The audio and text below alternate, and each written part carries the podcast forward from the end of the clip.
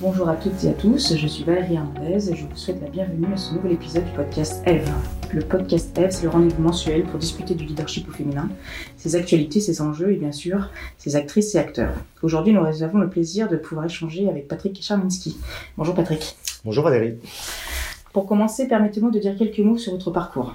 Patrick, vous êtes docteur en psychologie sociale. Pendant 13 ans, vous avez été maître de conférences des universités. Aujourd'hui, vous êtes directeur associé au cabinet Alternego. Au sein de ce cabinet, vous offrez des services de consultation en diversité et en mécanismes psychosociaux. Vous accompagnez les entreprises sur tous les thèmes concernant le management de la diversité, en transmission du savoir, conseil et R&D. Entre 2011 et 2015, vous avez copiloté avec IMS Entreprendre, pour la cité, le programme d'études sur les stéréotypes. Par ailleurs, vous êtes auteur de plusieurs ouvrages, notamment Les stéréotypes en entreprise, Les comprendre pour mieux les apprivoiser. Votre livre le plus récent s'intitule Les paradoxes de la coopération. Comment rendre le collectif vraiment intelligent. Il est paru cette année chez Erol. Alors Patrick, tout d'abord, je voudrais parler d'un sujet sur lequel vous avez beaucoup travaillé, les stéréotypes. Le mot stéréotype peut évoquer des notions très variées. Quand vous parlez de stéréotype, à quoi faites-vous référence? Et surtout, un stéréotype, est-ce un préjugé? Alors c'est vrai qu'on utilise le mot stéréotype euh, dans différentes, euh, de différentes façons dans le langage euh, quotidien. Après, il y a une vraie définition plus stricte qui est, qui est de dire qu'un stéréotype, c'est basiquement l'ensemble des informations que l'inconscient collectif associé aux membres d'un groupe, quel qu'il soit. Donc dès qu'un groupe social existe, euh, mécaniquement, il y a un système de croyances, euh, d'informations qui vont euh, s'accrocher à ce groupe. C'est vrai pour les groupes sociodémographiques, c'est vrai pour les groupes de métiers, c'est vrai pour les sports ou, ou, quelques, ou quelques groupes que, que ce soit.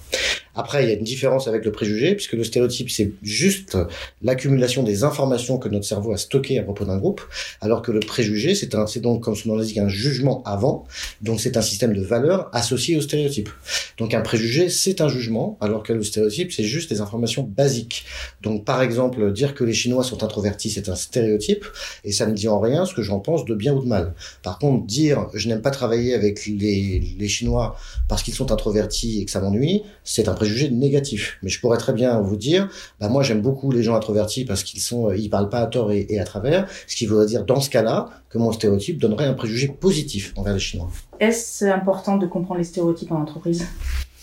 Alors en fait c'est euh, fondamental parce que euh, la diversité a surtout été euh, travaillée dans les entreprises par le biais des process RH et on voit bien qu'on touche aujourd'hui aux limites et que ça ne suffit pas d'avoir des process en place d'égalité de traitement et qu'aujourd'hui il faut s'attaquer à la montagne la plus compliquée qui est celle du mindset et de, l'état d'esprit et, et de travailler véritablement sur ce qui parasite, pollue les relations professionnelles et effectivement c'est rentrant dans la question des stéréotypes que on a la réponse puisque justement ces stéréotypes concernent tous les groupes euh, si j'ai un stéréotype négatif envers les informaticiens, bah euh, j'ai un problème avec mon ordinateur, je, vais le voir et mécaniquement, euh, si j'y vais en étant persuadé que je vais rien comprendre parce que les informaticiens sont incompréhensibles, bah je risque de repartir sans en n'ayant rien compris à ce qu'il m'a expliqué, pas parce qu'il n'aura pas été clair, mais parce que j'aurais juste confirmé le stéréotype que j'avais à son égard. Si on parlait des stéréotypes liés aux femmes, avez-vous eu l'occasion de travailler sur ces sujets-là et si vous me racontiez un petit peu alors, dans le programme de l'IMS que vous avez cité tout à l'heure, en 2012, le deuxième volet portait spécifiquement sur la question des stéréotypes hommes-femmes,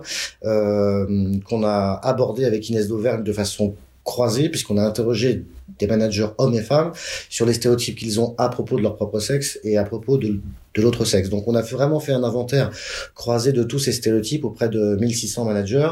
Et effectivement, il y a des points communs qui ressortent, mais le plus stupéfiant, c'est que ces stéréotypes hommes-femmes sont tellement ancrés et archaïques qu'ils sont confirmés par les hommes et par les femmes.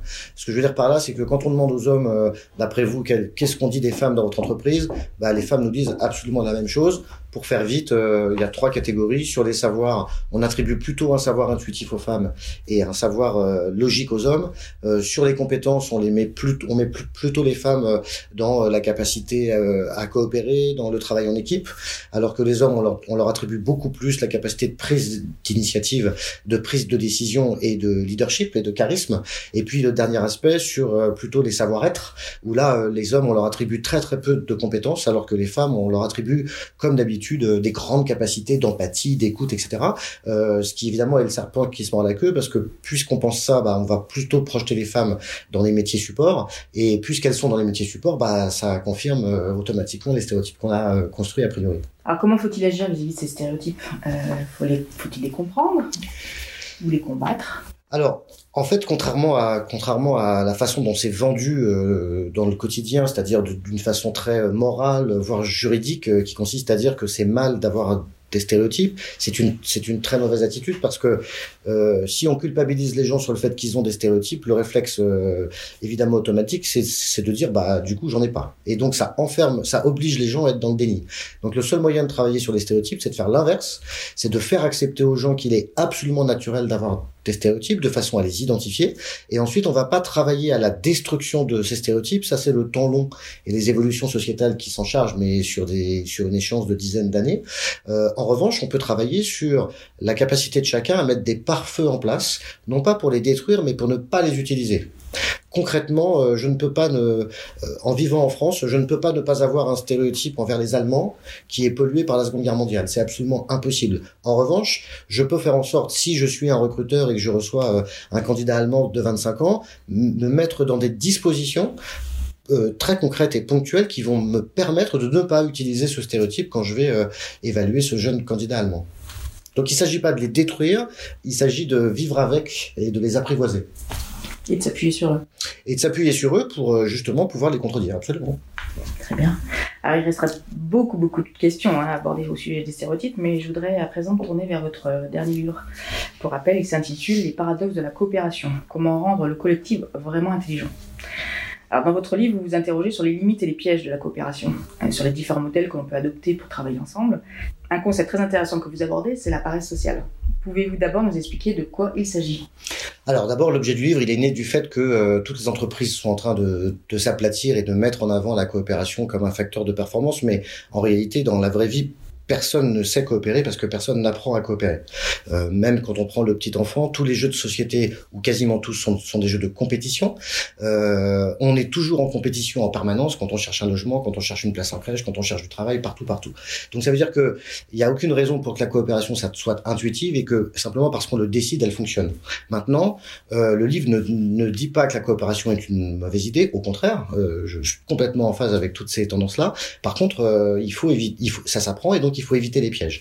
Et la paresse sociale fait partie des sept pièges qu'on présente dans le livre. Alors ça correspond à quoi? Ça correspond au fait que euh, mécaniquement, dans toutes les expériences en psychosocial depuis 50 ans, quand vous mettez plusieurs personnes dans la même salle à faire la même chose en même temps, mécaniquement, vous abaissez le niveau de performance. Pourquoi? Parce que ça veut, parce qu'on est automatiquement dans une situation où chacun va miser sur le fait que l'autre en fera moins que moi, et du coup, je vais m'ajuster à l'autre qui lui-même va s'ajuster à moi. Donc, l'appareil social se produit quand il n'y a aucune identification de euh, la performance individuelle de chacun au sein d'un groupe. Si la récompense, quelle qu'elle soit, n'est que collective, euh, bah, ça veut dire qu'un investissement individuel euh, ne sera pas forcément identifié dans le résultat du collectif, et il n'y aura pas de rentabilité perçue forte entre l'effort que je fournis et les bénéfices que je vais en tirer. Donc la paresse est un phénomène co-construit où chacun mise sur euh, la paresse des autres, individuels, et toutes ces paresses accumulées produisent de la paresse sociale. Donc c'est plutôt positif ou pas? Bah non, c'est pas c'est pas une bonne chose parce que ça veut dire que euh, si, en accumulant toutes ces énergies, on n'arrive pas à avoir euh, un résultat qui soit au moins l'addition des, des, motivations individuelles. On a un résultat qui est inférieur. On fait des, expériences qui, qui, sont extrêmement basiques. On demande à des gens de tirer sur une corde et on mesure le poids qui a été tracté. Euh, ensuite, on leur demande de faire la même chose mais à 7 puis à 14 personnes plus ils sont nombreux et plus on a un poids tracté évidemment divisé par le nombre de personnes euh, qui diminue. Ce qui veut dire que euh, euh, s'il n'y a pas de coordination et si on n'identifie pas la performance individuelle, on est sur de la paresse. L'exemple le plus caricatural, c'est l'abstention au vote. Si 500 000 personnes se disent le dimanche, j'irai voter au second tour, et c'est pas parce que moi je vais pas voter que mon candidat sera pas au second tour, eh ben vous avez Jospin qui est pas au second tour. Pourquoi? Parce qu'à un moment donné, chacun va miser sur la paresse de l'autre et on se retrouve avec avec un, avec ce que ça ce que ça a produit parce que euh, on n'a pas eu ces énergies qui se sont mobilisées de façon individuelle. Mhm. Alors comment peut-on développer un mode de travail euh, collectif qui éviterait en tous les cas ces pièges de paresse sociale alors aujourd'hui, on parle beaucoup de coopétition, hein, qui est un mot hybride entre coopération et, euh, et compétition. Euh, on vient de voir comment la coopération, si elle n'identifie pas la performance individuelle, peut générer de la paresse, mais inversement, la compétition poussée à l'extrême peut générer des conflits et des rivalités. Donc c'est quoi la coopétition? C'est un peu un modèle hybride où dans un environnement de travail, il faut être capable, en tout cas, il faut que le management soit capable à la fois d'identifier et de, récompenser les efforts individuels et les efforts du, du collectif. Et c'est dans cet équilibre entre les deux qu'on a une ambiance de travail la plus féconde euh, et puis qu'on a une productivité la plus importante. Euh, prenons un exemple très très simple, ça va être le système de rémunération où on va euh, diviser le, le, système de rémunération en trois parts, peu importe le pourcentage en fonction du métier, une part fixe qui sert à rassurer les gens et à faire en sorte qu'ils savent qu'à la fin du mois ils auront ça, une part variable individuelle sur l'effort euh, personnel et puis une part variable collective sur la performance du groupe. Et avec ces trois piliers-là, vous voyez bien que vous, vous rassurez les gens, donc ça les met en, en, posture de confort pour travailler de façon efficace. Vous les euh, récompensez sur l'effort individuel et vous les récompensez sur la capacité à coopérer. Alors on parle de management horizontal des entreprises libérées, des dynamiques de travail où les différents collaborateurs s'organisent de façon non pyramidale. Est-ce que la notion de collaboration que vous élaborez euh, favorise ces nouvelles tendances managériales ou pas? Alors, euh, bah oui, en tout cas, l'objet du livre, c'est vraiment de. Euh, mon, objectif était absolument pas de descendre en flèche ni l'entreprise libérée, ni tout ce qui est écrit aujourd'hui sur l'intelligence collectif, c'était juste un, une volonté d'être euh, un peu moins naïf, voilà, et de se dire, faut pas y aller la fleur au fusil, on peut pas demander aux gens à coopérer quand ils n'ont jamais été habitués à le faire, et donc il faut euh, faire attention aux pièges dans lesquels ne pas tomber, et c'est la raison pour laquelle on liste les sept pièges. Donc normalement, l'idée, c'est en faisant attention à, à, bien contourner ces pièges-là, on peut produire une coopération qui soit à la fois source de bien-être individuel et de performance euh, du collectif. Voilà. Alors je suppose qu'on a tous fait l'expérience de nous trouver dans un groupe où la collaboration s'avère difficile. Euh, quelle serait d'après vous la première chose à faire pour amorcer une dynamique positive au sein d'un tel groupe? Alors pour moi il y a deux choses à faire. Il y a, il y a euh, expliquer comment ça fonctionne, c'est-à-dire euh, expliquer, c'est donner du, donner du contrôle. Hein. La psychologie humaine est ainsi faite. La plus grande source de stress, euh, c'est ce qu'on appelle l'incontrôlabilité, c'est-à-dire c'est toute situation dans laquelle je ne comprends pas ou je ne contrôle pas ce qui va m'arriver. Donc je peux pas faire de changement, euh, comme c'est le cas dans beaucoup d'entreprises en, en, ce moment, par exemple au niveau des modèles managériaux, sans être très pédagogue, sans expliquer la finalité du truc et sans donner vraiment les clés du pourquoi on met un changement en place. Donc première chose pour moi, c'est expliquer pour donner du contrôle, justifier, être légitime dans les choix qu'on fait, c'est fondamental parce qu'on a affaire à des générations de plus en plus jeunes qui sont de plus en plus allergiques à, l'obéissance arbitraire. Donc c'est absolument fondamental d'être dans la légitimité de toutes les consignes que l'on va donner. Et la deuxième clé, c'est évidemment euh, enfoncer un portail ouvert, mais c'est évidemment le dialogue et euh, tous les conflits ou l'immense majorité des conflits euh, sont le produit de, euh, de sentiments qui sont rentrés, euh, d'éléments qu'on n'ose pas partager parce qu'on a peur du conflit précisément. Or, le conflit peut être déstructurant comme il peut être très structurant. Donc voilà, légitimer l'organisation, les choix qu'on fait et tout le temps, tout le temps être dans le dialogue, dans l'échange, sans tabou, mais évidemment avec bienveillance. Merci Patrick. Euh, J'aimerais pouvoir continuer encore des heures à hein, discuter euh, avec vous, mais, euh, mais on va s'arrêter là. Et j'invite tous ceux et celles qui nous écoutent à poursuivre la conversation avec nous sur les réseaux sociaux et à consulter la description en bas de l'épisode pour découvrir plus de détails sur le travail de Patrick Charminski. Merci de nous avoir écoutés. Rendez-vous le mois prochain pour le podcast Eve.